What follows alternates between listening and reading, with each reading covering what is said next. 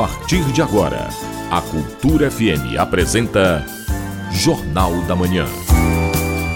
Tudo o que é notícia no Pará, no Brasil e no mundo, você ouve agora no Jornal da Manhã.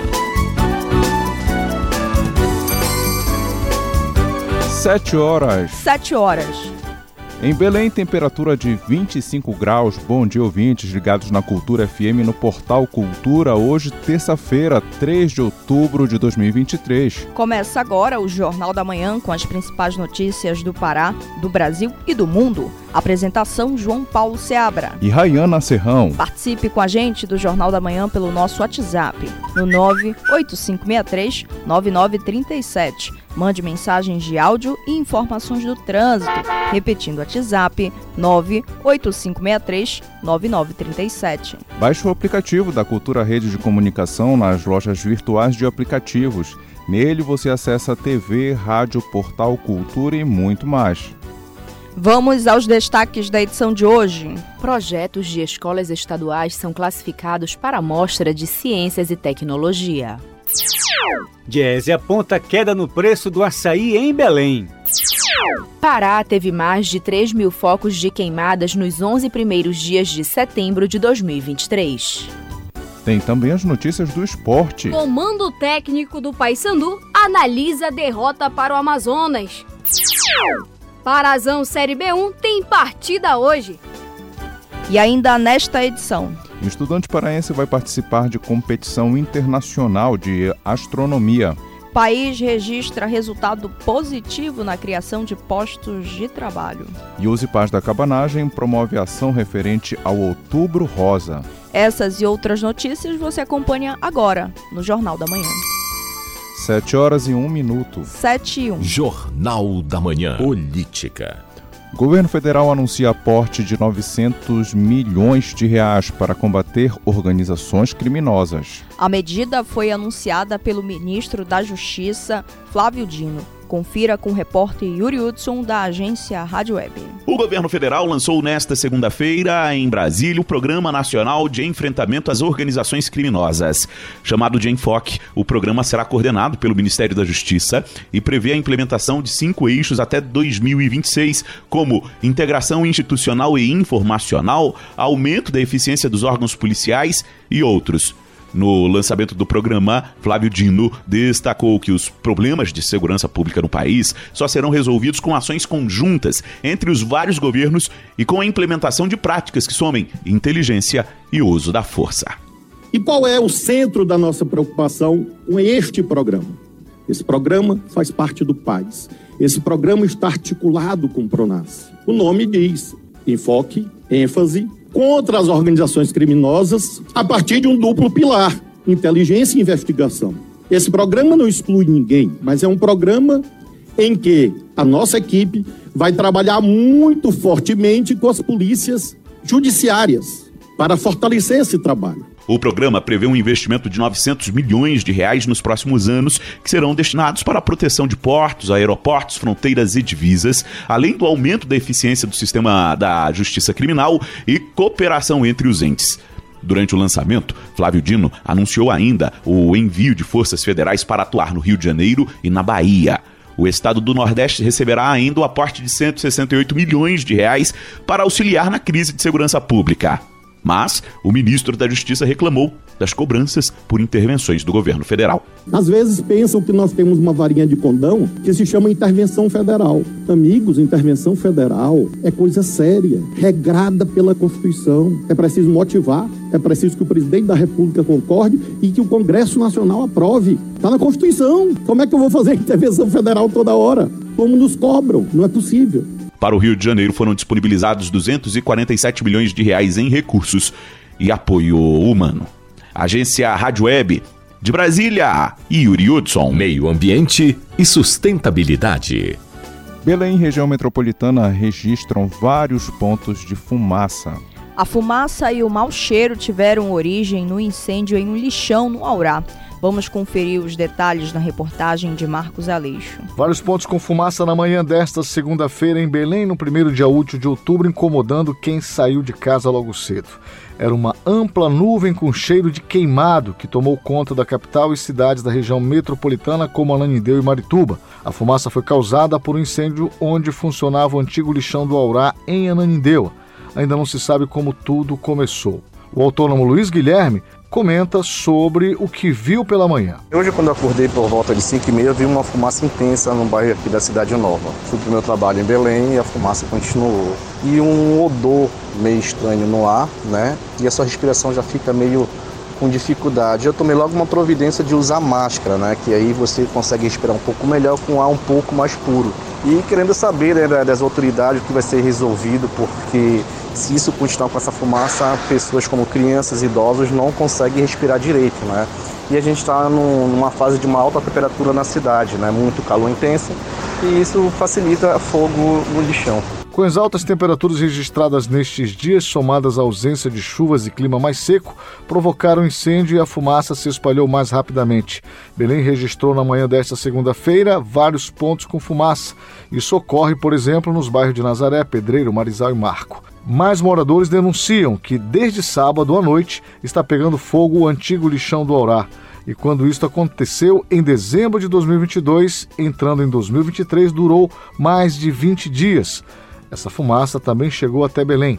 A engenheira ambiental da Ameco Consultoria Lirna Vidigal dá mais informações. Para o meio ambiente, toda fumaça gerada a partir de queima será prejudicial, uma vez que deverá, vai liberar gases poluentes. Além do que, a queima do lixão, por ser lixo municipal, né, deve conter muitos plásticos, o que colabora ainda mais para a liberação desses gases tóxicos e acaba colocando em risco as águas, os animais e nós seres humanos, né? Então, a fumaça gerada por essa queima, ela vai carregar fuligem que irão se depositar nas águas, solos e plantações. É, sobre possíveis causas de incêndio em área de mata, a gente pode relacionar isso com o descarte inadequado de resíduos, com as altas temperaturas e falta de chuva na região, o que deve ter colaborado inclusive com essa situação do lixão Dourá desde sábado. Tá havendo a queima por lá. Marcos Aleixo para o Jornal da Manhã.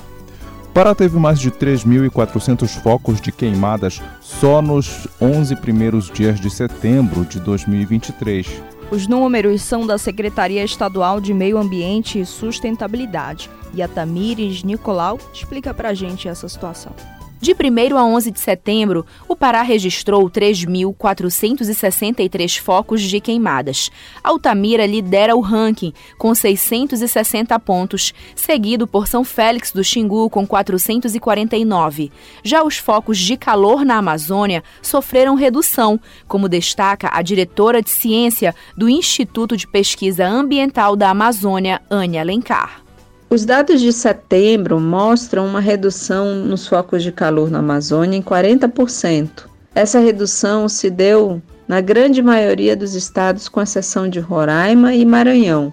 Isso demonstra que quando o desmatamento reduz, também temos uma redução do fogo, mesmo em um ano de seca mais pronunciada, como por exemplo o ano de 2023, que está sendo afetado pelo El Ninho. Em setembro, incêndios foram registrados em municípios paraenses como Canaã dos Carajás e Cametá e outro em uma área de mata no município de São Miguel do Guamá.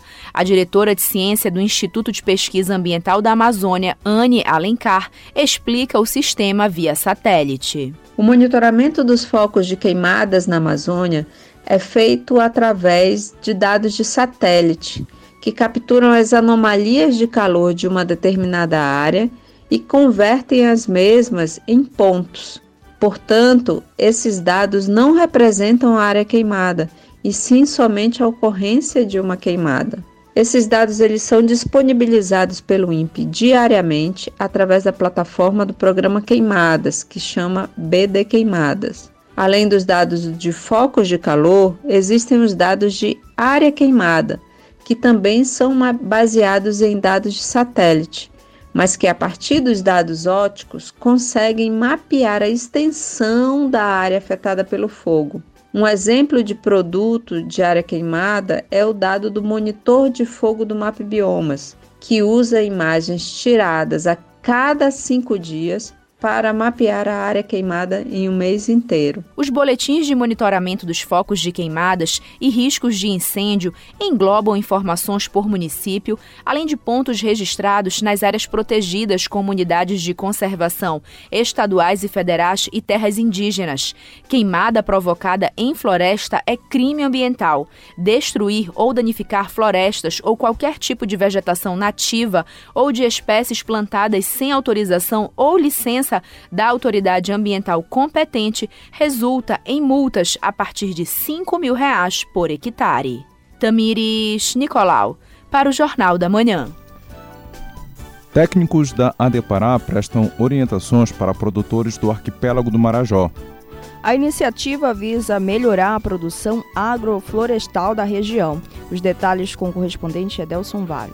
A Agência de Defesa Agropecuária do Estado do Pará, Depará, orientou os produtores artesanais de itens tanto de origem animal quanto vegetal, com origem nos municípios de Soure, Cachoeira do Arari, Salvaterra e Santa Cruz do Arari, reunidos no segundo Fertiprom, Festival de Produção Marajoara, realizado no último final de semana no município de Salvaterra, aqui na parte oriental do arquipélago do Marajó. Em uma das palestras foi abordada a regularização de agroindústrias artesanais. A fiscal agropecuária e gerente de inspeção e classificação vegetal, Joselene Tavares, reforçou que produção no arquipélago é abundante, porém a falta de regularização dos estabelecimentos dificulta o acesso aos mercados consumidores. Na ocasião, Tavares apresentou as etapas para a obtenção do registro de produto artesanal uma política de inclusão de pequenos produtores desenvolvida pela Depará. De acordo com a Depará, sete produtores do arquipélago do Marajó já estão regularizados e seguem as normas higiênico-sanitárias previstas em lei. Eles recebem a inspeção rotineira da agência, o que garante um produto seguro e de qualidade para o consumidor. De Soura, Delson Vale para o Jornal da Manhã. Órgãos integrantes do sistema de segurança já têm esquema preparado para o Sírio de 2023. As ações foram divulgadas em uma coletiva de imprensa nesta segunda-feira. A reportagem é de Felipe Feitosa. Mais de 12 mil agentes das Forças de Segurança Pública Estadual, Municipal e Federal, além de órgãos parceiros, vão estar empregados nas ações e no esquema de segurança que vai ser desenvolvido de forma integrada durante a Operação Sírio 2023, no período da Quadra Nazarena. Este ano, vamos ter uma procissão nova, que é a da acessibilidade, e ainda um novo ponto de apoio da segurança para a chegada dos romeiros, onde as equipes vão prestar apoio à população que chega à cidade pela rota da alça viária para acompanhar as procissões. O secretário de Estado de Segurança Pública e Defesa Social, Walame Machado, comenta esse acompanhamento. Nós temos já ordinariamente, de forma tradicional, acompanhamento desde Castanhal até a Basílica de Nazaré, com 18 pontos de apoio, seja Bombeiro Militar, seja Polícia Militar, o Detran, dando todo o suporte aos romeiros que vêm caminhando pela BR. A novidade deste ano é que nós iremos colocar postos também na alça viária. Aqueles romeiros que vêm da região do Baixo Tocantins, por exemplo, terão esse apoio, não só quando chegam na BR-316, mas também quando vêm caminhando pela alça viária. Então nós teremos no total 22 pontos de apoio para que os romeiros possam ter a segurança, ter o apoio também de atendimento médico, a orientação, para que possam chegar até a Basílica com tranquilidade. A Segub coordena 18 ações que envolvem a festividade do Círio de Nazaré incluindo 14 procissões e quatro eventos relacionados ao período da festividade. Felipe Feitosa para o Jornal da Manhã. 7 horas e 13 minutos. 7 e 13. A seguir, no Jornal da Manhã. Governo do estado entrega trechos de rodovias recuperadas na região oeste paraense. Cultura FM é que você ouve primeiro. A gente volta já já. Estamos apresentando Jornal da Manhã.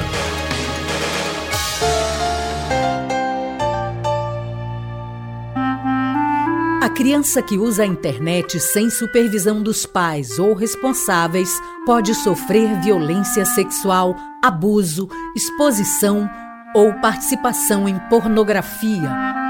A Sociedade Brasileira de Pediatria recomenda que crianças de até dois anos não façam uso de nenhuma tecnologia. Cultura, rede de comunicação em defesa dos direitos da criança. Vem novidade aí. 38 anos da Rádio Cultura do Pará. Fique ligado na 93,7. Cultura FM. Aqui você ouve música paraense. É difícil querer te sentir sem poder. É andar contra a parede. E o pior é não ter o teu jeito de amar. Música brasileira. Não há nada que me deixa desse jeito assim. Cultura FM 93,7. Crie uma rotina de uso das telas com horários definidos e supervisione sempre os conteúdos visitados pela criança. O uso das telas por crianças de 3 a 5 anos, recomendado pela Sociedade Brasileira de Pediatria, é de até uma hora por dia. Supervisionar é proteger. Cultura, rede de comunicação em defesa dos direitos da criança. As culturas africanas e afro-brasileira. A luta contra o preconceito e o racismo. O respeito aos direitos humanos e a preservação do meio ambiente. Axé Pará, a voz negra no seu rádio. Um programa do Centro de Estudos e Defesa do Negro do Pará, SEDEMPA. Toda quarta, oito da noite, aqui na Cultura.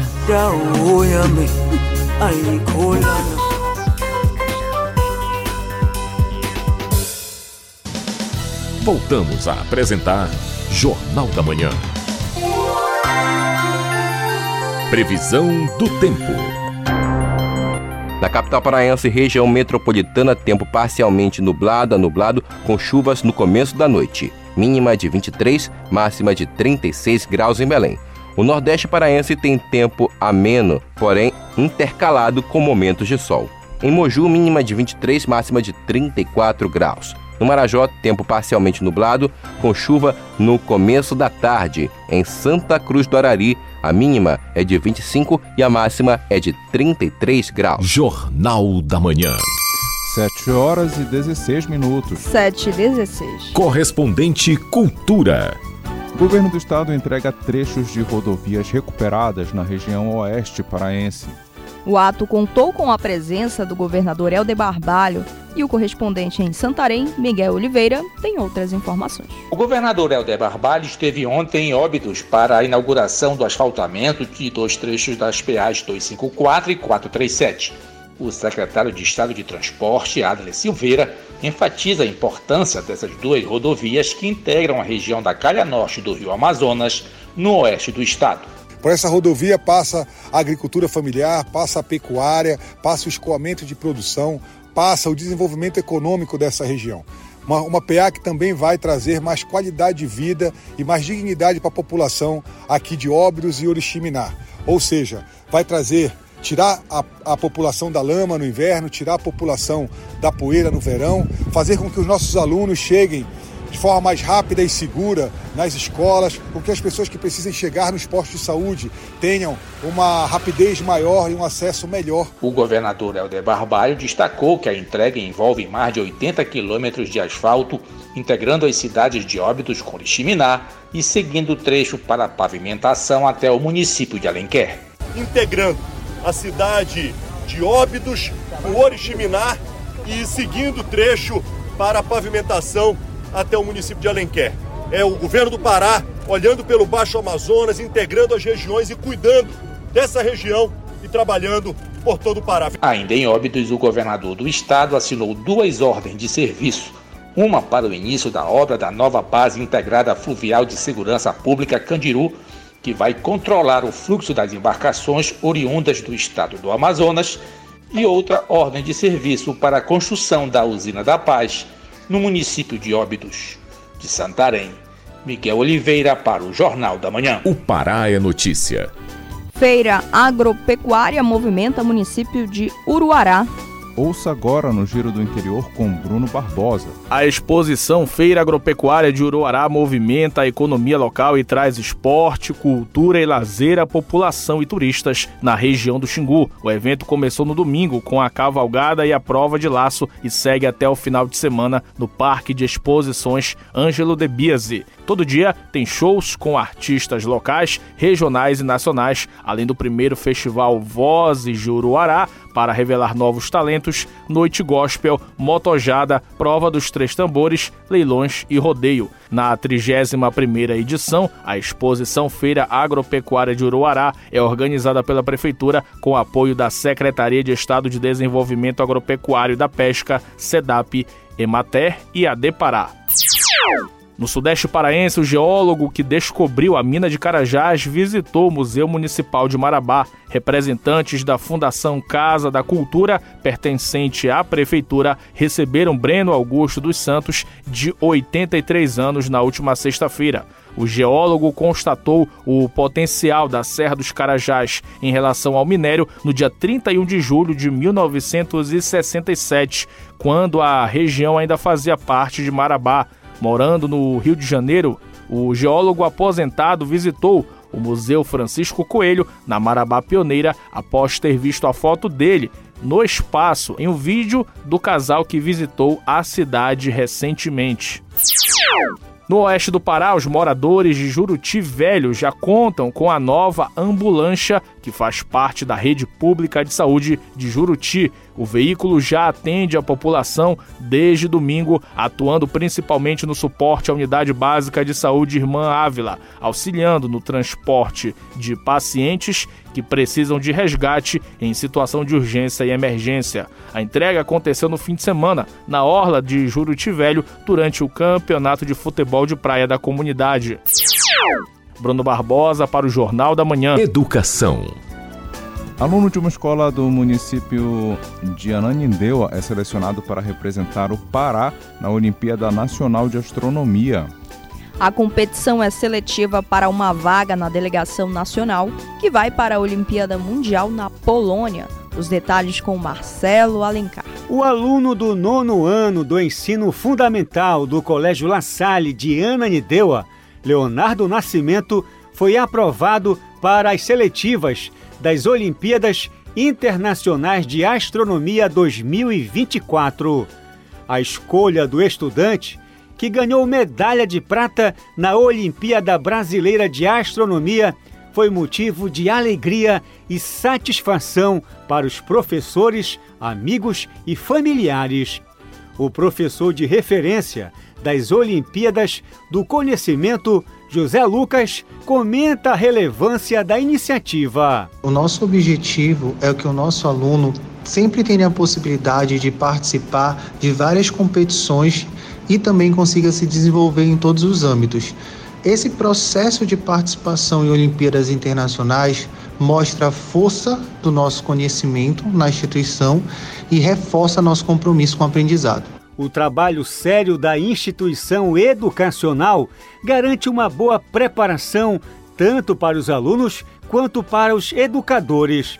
O aluno do Colégio La Salle de Ananindeua, Leonardo Nascimento, aponta a importância do reconhecimento para o estado do Pará. Esse reconhecimento da educação, ela vai, ela vai mostrar para o Brasil inteiro, para o mundo, que que a gente é sim capaz de, de fazer tecnologia boa. A primeira avaliação da seletiva para a Olimpíada Internacional de Astronomia vai ocorrer no dia 20 deste mês. Marcelo Alencar para o Jornal da Manhã. Sete escolas da rede estadual de ensino tiveram projetos classificados para a 14ª Mostra de Ciências e Tecnologia do Instituto Açaí, o MCTIA, que vai acontecer em novembro em Belém. O evento de renome nacional e internacional celebra a inovação e a sustentabilidade na educação. Vamos saber mais na reportagem de Tamires Nicolau. Sete escolas da rede estadual de ensino tiveram projetos classificados para a Mostra de Ciências e Tecnologia do Instituto Açaí. O evento, reconhecido em âmbito nacional e internacional, celebra a inovação e a sustentabilidade na educação.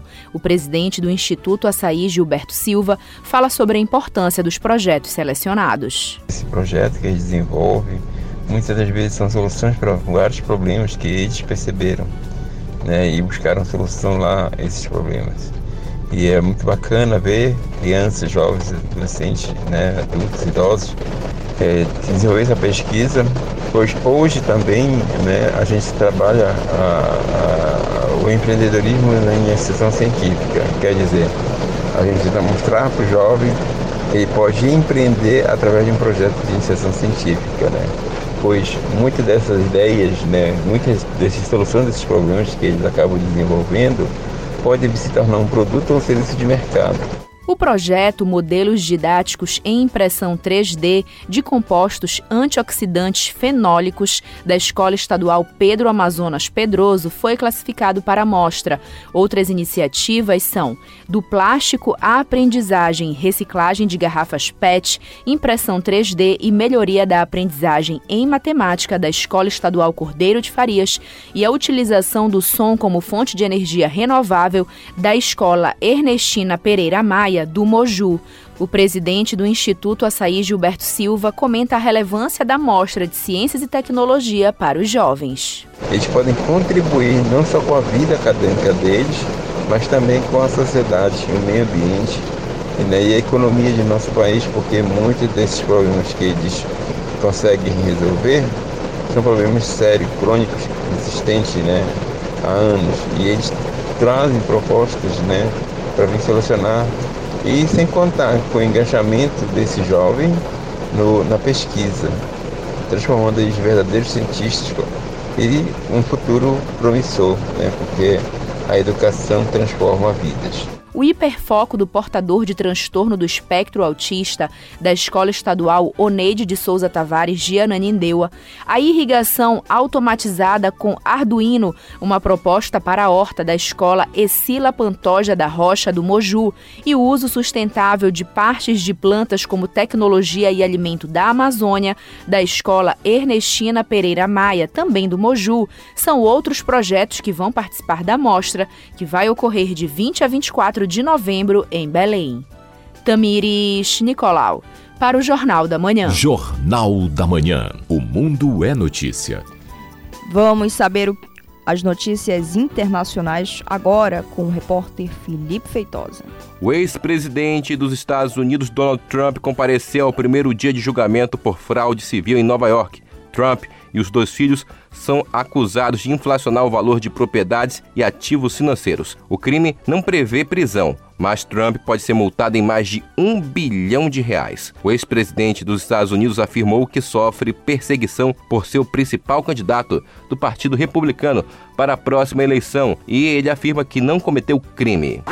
A boate que pegou fogo no final de semana na cidade de Múrcia, no sudeste da Espanha, não tinha licença para funcionar de acordo com informações do governo da Espanha. O estabelecimento tinha recebido uma ordem de encerramento das atividades em janeiro do ano passado. De acordo com o secretário de Planejamento Urbanístico do município de Múrcia, Antônio Navarro, a ordem de encerramento das atividades veio depois que a prefeitura negou um pedido do local, feito em junho de 2019 para dividir o terreno em dois e mudar o ramo de atuação do estabelecimento. Até hoje, o processo de apresentação do projeto não foi finalizado. Doze pessoas morreram no incêndio. O telhado de uma igreja no norte do México desabou nesse final de semana e 11 pessoas morreram e duas ficaram gravemente feridas. As autoridades acreditam que 30 pessoas estejam ainda nos escombros, de acordo com informações apuradas pela Reuters. Pelo menos 60 pessoas ficaram feridas, de acordo com detalhes do porta-voz do segurança do estado de Tamaulipas. Relatórios preliminares indicam que 100 pessoas estavam dentro do prédio em Ciudad Madeiro, no momento do incidente, de acordo com o comunicado dos serviços de emergência. Com informações da agência France Press, Reuters e AFP, Felipe Feitosa para o Jornal da Manhã. Jornal da Manhã, de segunda a sábado, às sete da manhã, aqui na Cultura FM. 7 horas e 28 minutos. 7 e 28. A seguir, no Jornal da Manhã. Esporte Belém e Santos se enfrentam hoje pelo Campeonato Paraense de Futebol Série B1. É daqui a pouco aqui na Cultura FM a gente volta já. A gente volta já. Estamos apresentando Jornal da Manhã.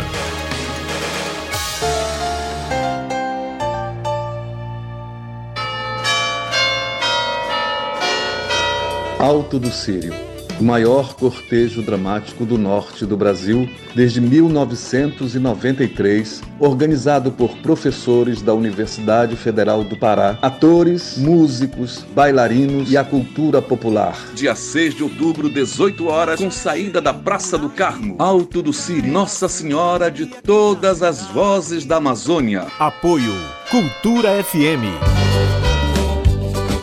Cultura FM. Aqui você ouve música paraense. Segue o barco, segue o barco. Todo dia o sol aquece meu amor. Música brasileira. A vida passa, eu telefono e você já não atende mais. Cultura FM 93,7. Uma sociedade mais justa se constrói com mais participação feminina em todos os espaços. Para combater a desigualdade e apoiar as mulheres nessa luta, precisamos da união de todos. Apoie esta causa. Incentive o protagonismo e as escolhas, defenda a independência econômica, sexual e emocional da mulher. Toda mulher merece o reconhecimento do poder que tem de transformar a sociedade para melhor. Cultura, rede de comunicação. Alô, gente, aqui é o Ricardo Kizan. Eu tenho um recado para você. De segunda a sexta-feira às 18 horas, as marcantes. Agora o que me resta são meus pensamentos, suas fotos pelo chão. A gente já não se entende e a nossa história mudou. O ritmo contagiante, o movimento, a história do Brega. Pela Cultura FM 93.7.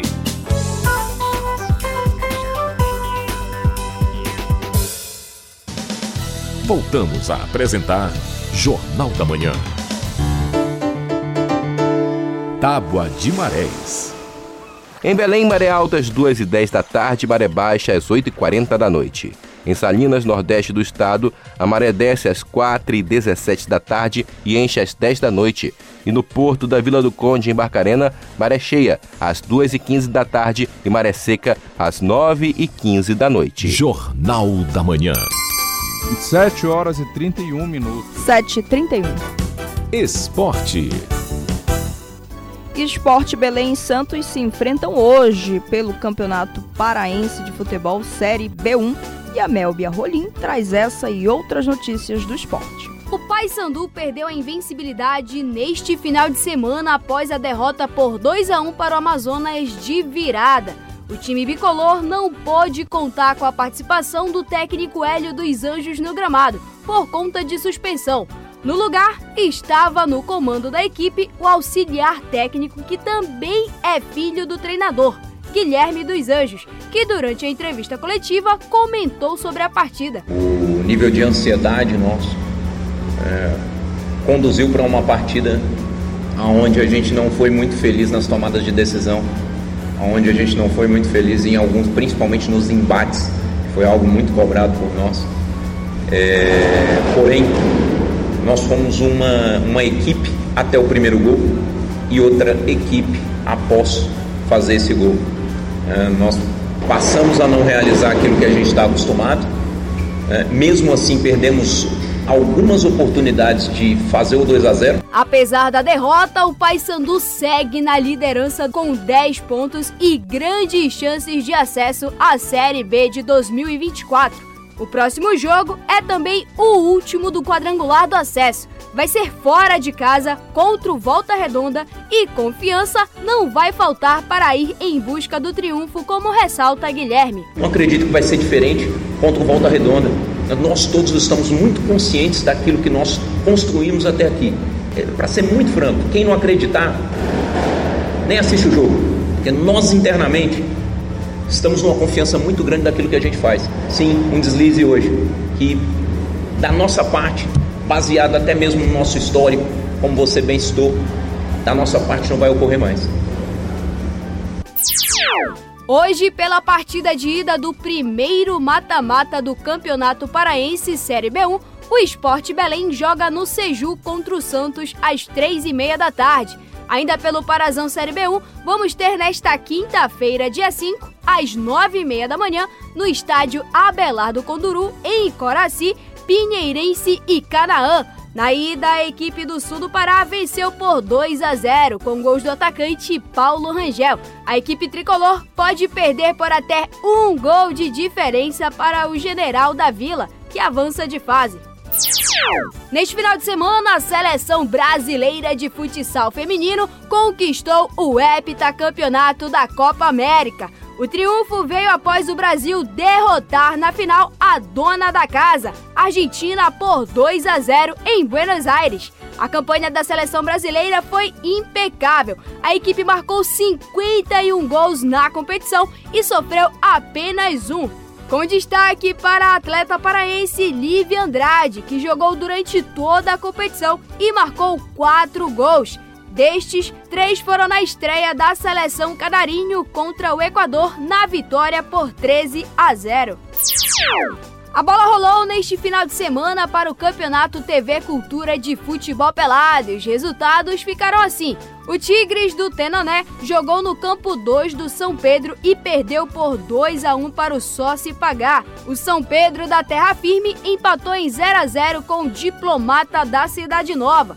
E o Família Esporte Clube perdeu por 4 a 0 do Inter na Cidade Nova. Porém, conquistou a classificação por causa do placar agregado que ficou no 8 a 6 para o FEC. Nesse final de semana, o ídolo do Flamengo e da seleção brasileira, o ex-jogador Zico, esteve em Canaã dos Carajás para fazer o lançamento oficial de seu projeto de futebol com jovens do estado. A iniciativa recebe o nome de Zico 10 e vai colocar em campo cerca de 200 crianças para treinar futebol.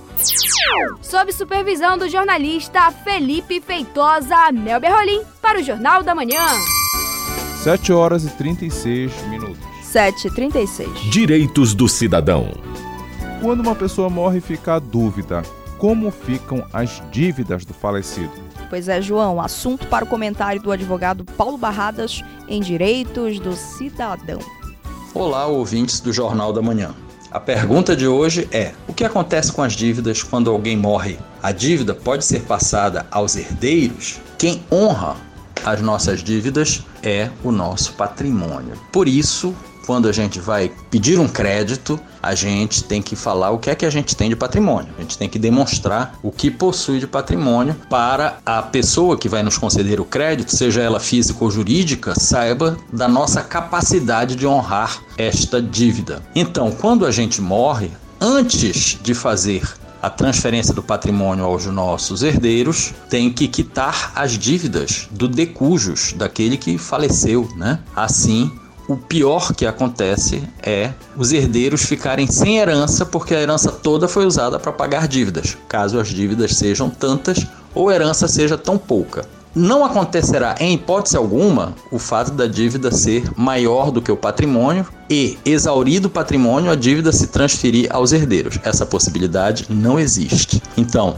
o pior que acontece é o herdeiro não herdar nada e não pagar nada. Eu sou o professor Paulo Barradas para a Rádio Cultura. Economia e finanças. Pesquisa do DIEESE constata queda no preço do açaí em Belém e região metropolitana já é o quarto mês seguido de queda nos preços do produto. Ouça na reportagem de Marcelo Alencar. O açaí do tipo médio comercializado nas feiras livres, pontos de vendas e supermercados da capital em agosto deste ano foi encontrado em média a R$ 19,00 o litro. O preço médio do produto apresentou queda de quase 12% em relação ao mês de julho deste ano. Esse é o quarto mês consecutivo que o produto apresentou queda no preço. O supervisor técnico do Diese Pará, Everson Costa, comenta a pesquisa. Seja o açaí do tipo médio ou grosso, nas feiras livres e supermercados o produto continua aí apresentando é, bons preços. Automaticamente isso se reflete em função da, do fim da entre safra, da maior oferta do produto.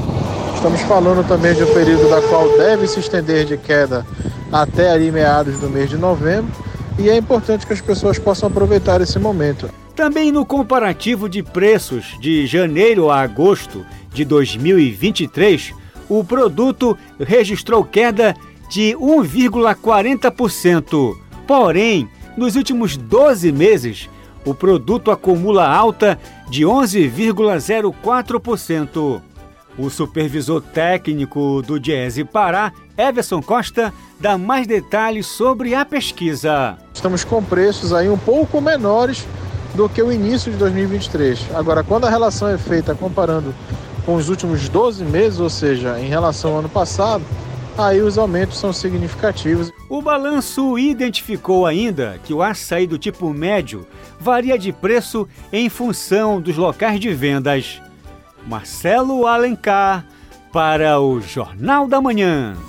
O Brasil tem um saldo positivo de mais de 220 mil vagas de trabalho de trabalhos criadas no mês de agosto. O acumulado do ano é de mais de 1 milhão e 300 mil postos. A reportagem é de Osama Elgari, da Rádio Nacional. O Brasil registrou resultado positivo na criação de postos de trabalho com carteira assinada em agosto. O saldo foi de 220.884 vagas formais, segundo o novo CAGED, o Cadastro Geral de Empregados e Desempregados do Ministério do Trabalho e do Emprego.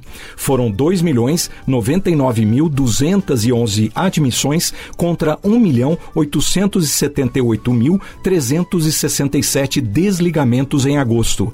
Apesar do resultado positivo, em comparação com agosto do ano passado, a queda foi de 23%. No acumulado deste ano, de janeiro a agosto, o saldo também foi positivo na criação de empregos, com 1.388.062 carteiras assinadas. Mas esse resultado representa uma redução de 30 36% em relação ao mesmo período do ano passado.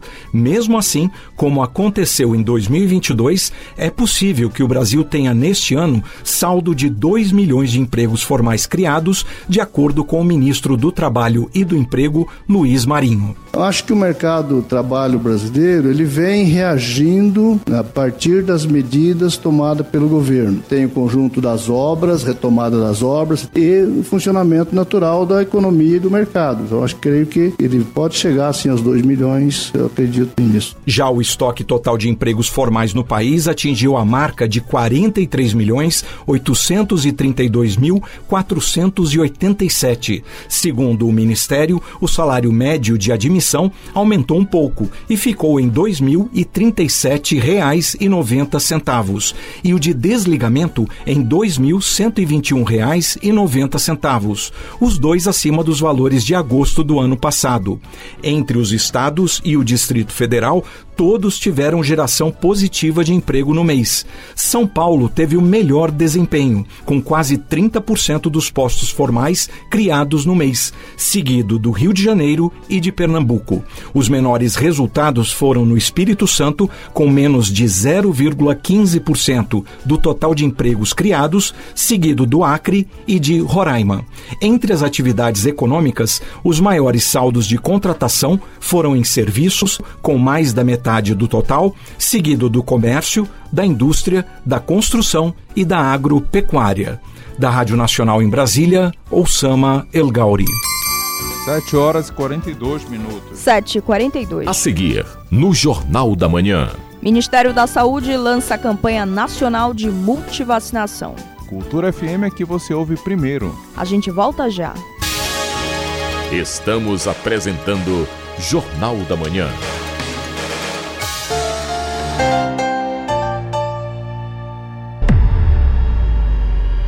Vem novidade aí.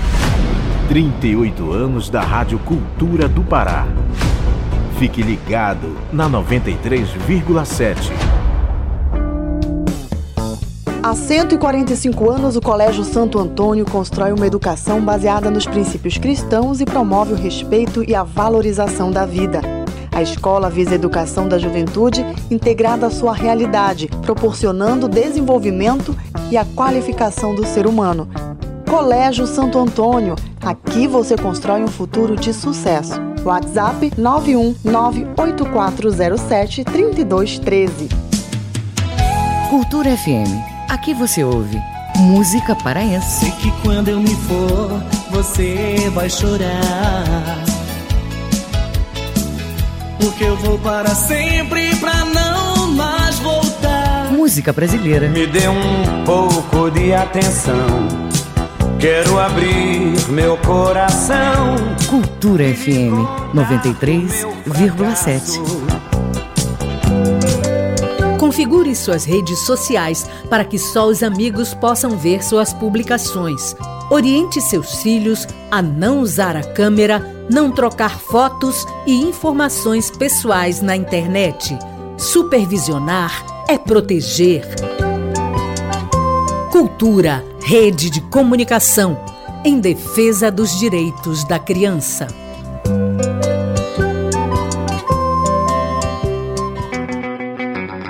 Música, Música. Informação, informação, cultura, cultura e interatividade. Conexão Cultura. Conexão Cultura. Conexão Cultura. De segunda a sexta, oito da manhã. Aqui na 93,7. Cultura FM.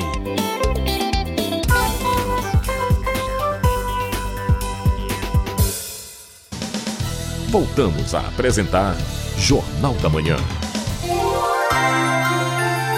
Previsão do tempo. No Oeste Paraense, tempo parcialmente nublado, com chuvas logo pela manhã. Em Porto de Moés, mínima de 23, máxima de 36 graus. O Sudoeste Paraense tem previsão de chuvas leves à tarde e à noite. Em Aveiro, mínima de 25, máxima de 36 graus.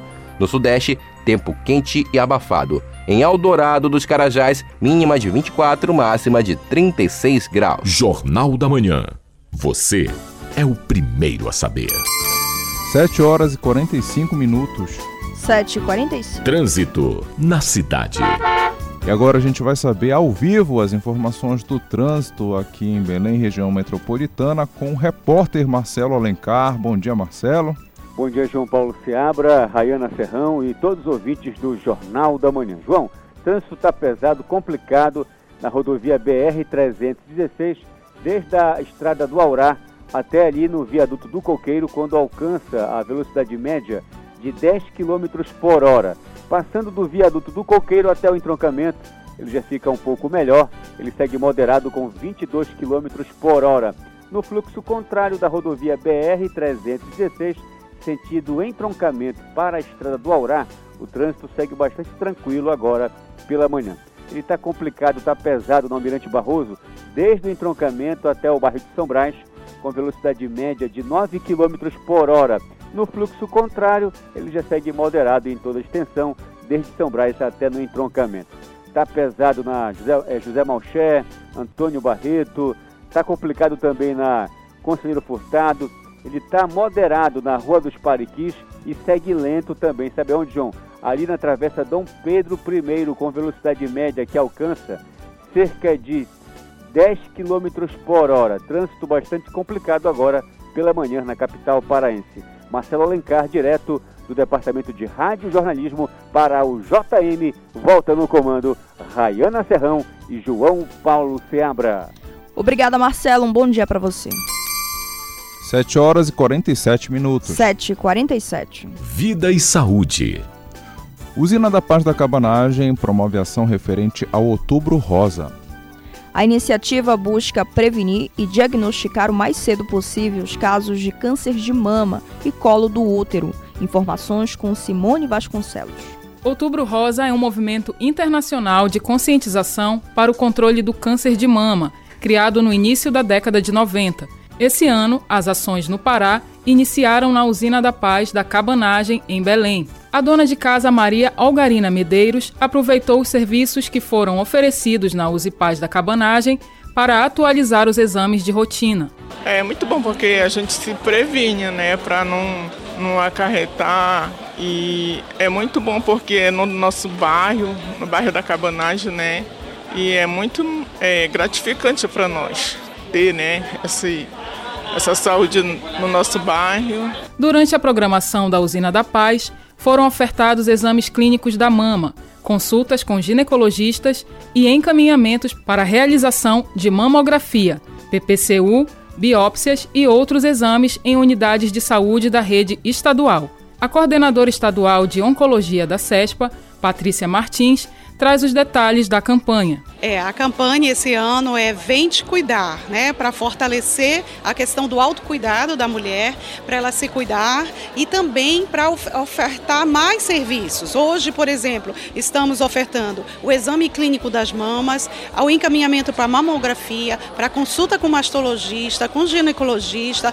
para o preventivo do câncer de colo de útero. Então, todos os exames estão sendo ofertados. E essa campanha é para ser não só no mês de outubro, mas novembro dezembro e por todo o Pará. Então está sendo feito todo nos finais de semana essa mobilização nas usinas e nos territórios do Terpaz e também datas pontuais em cada unidade estadual. No Pará, a CESPA, por meio do tema Vem Te Cuidar, busca fazer o chamado pessoal, compartilhando informações e promovendo conscientização sobre o câncer de mama, além de proporcionar mais acesso aos serviços de diagnóstico e tratamento com a colaboração de Andréa Teixeira, Simone Vasconcelos para o Jornal da Manhã. Ministério da Saúde lança campanha nacional de multivacinação. A ideia é ampliar a cobertura contra diversas doenças. O repórter Diego Brião da agência Rádio Web tem as informações. O Ministério da Saúde lançou a campanha de multivacinação de crianças e adolescentes visando a retomada das altas coberturas vacinais deste público. O evento foi realizado na Escola Anísio Teixeira, situada na cidade de Fortaleza, no estado do Ceará, nesta segunda-feira. Segundo informa a pasta, a unidade faz parte do programa Saúde na Escola, o PSE, que é uma iniciativa do governo federal focada na inserção de temas prioritários na proposta pedagógica das escolas, como é a vacinação. Com a ação, conforme projeta o Ministério, o objetivo é sensibilizar ainda mais os gestores locais a aderirem ao PSE e incentivar a conscientização sobre a importância da imunização dentro do ambiente escolar. A ministra da Saúde, Nízia Trindade, destaca a importância desta campanha de multivacinação. Esse mês da criança, vacinar é um ato de amor. E eu queria agradecer ao Ceará por estarmos tão juntos nessa caminhada. Nós aqui no Ceará tivemos 100% de adesão ao saúde na escola. Eu quero saudar aqui a importância do estado do Ceará, que já atingiu 86% da cobertura de poliomielite, mais de 100% na cobertura de BCG e 82% na tríplice viral. Ainda não é suficiente, vamos atingir mais de 90%. Esse é o nosso desafio. Durante a ação, alunos menores de 15 anos de idade que integram o público-alvo da campanha foram vacinados. Também, conforme informa o Ministério da Saúde, a multivacinação é parte do Movimento Nacional pela Vacinação,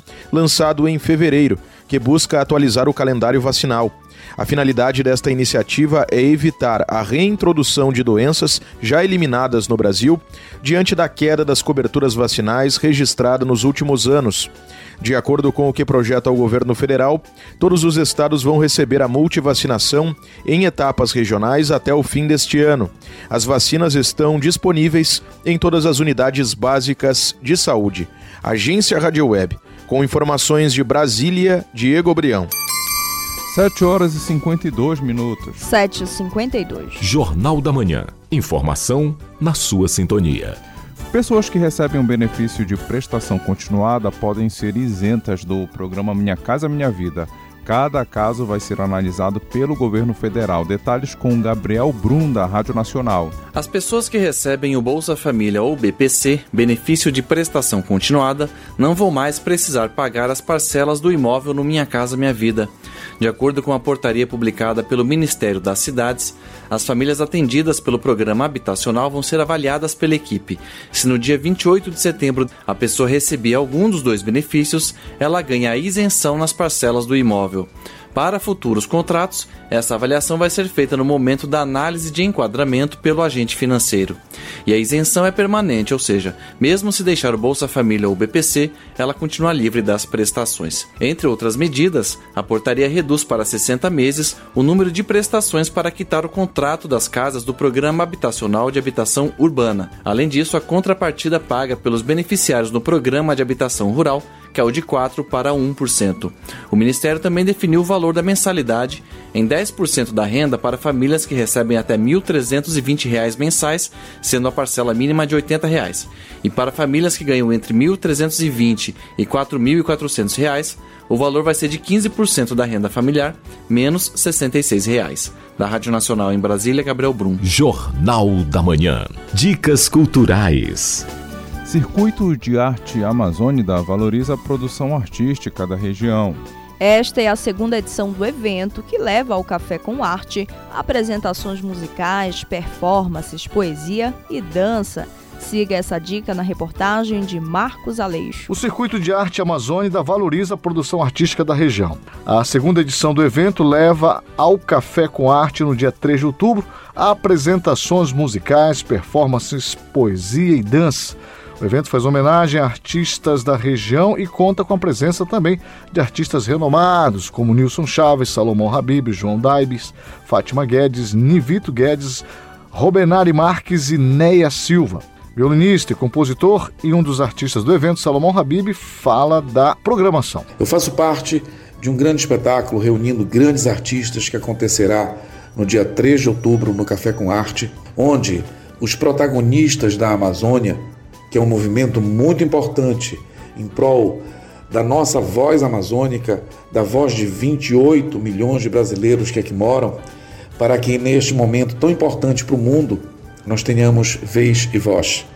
E a arte é a nossa voz, a arte é a nossa vez de mostrar que a Amazônia tem voz. Pela primeira vez, o circuito de arte vai misturar o cênico e o musical, tematizando a luta pela preservação da Amazônia em homenagem à luta protagonizada pelo ativista Chico Mendes em defesa da região. O circuito tem um impacto muito grande no âmbito sociocultural.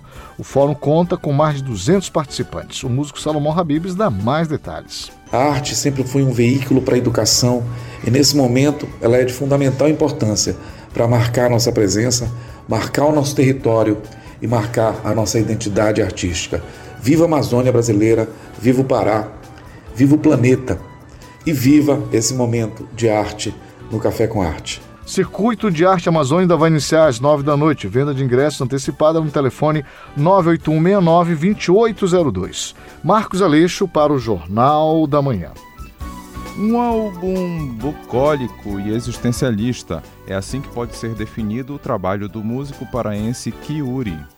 O projeto intitulado Matutismo já está disponível ao público. Vamos aos detalhes com o nosso colega João Paulo Seabra.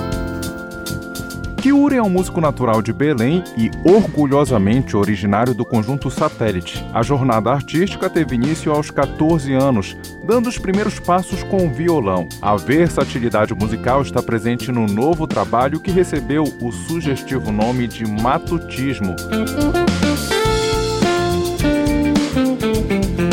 Lembra uma reconexão com as raízes e pequenas alegrias da vida. O músico comenta os gêneros das canções e como a experiência influenciou na obra. O Matutismo ele é um álbum, é, ele não é um EP nem um, um single, ele é um álbum com 10 músicas 10 músicas antigas, 10 músicas inéditas antigas, 10 músicas inéditas, com vários gêneros musicais, né? Que tem a ver com toda a minha meu, minha trajetória musical. Eu trabalho com freelance, tocando, acompanhando vários cantores e cantoras. Isso me deu um, um, um, um leque, né? Deu uma, uma, um plus musical de, de poder fazer. O álbum intitulado Matutismo evoca imagens de uma vida simples, conexões profundas e uma abordagem descomplicada da existência. Uma das faixas é Funk Set, uma batida tropical com toques das raízes paraenses do músico, refletindo a profunda conexão com o conjunto satélite e suas influências regionais. O músico faz o convite para conhecer o trabalho. Eu espero que todas as pessoas que ouçam o Matutismo, que está, estão, está em todas as plataformas digitais, ouçam e, e se sintam bem ao ouvir o disco. O álbum Matutismo pode ser ouvido em todas as plataformas de streaming. João Paulo Seabra para o Jornal da Manhã. Jornal da Manhã.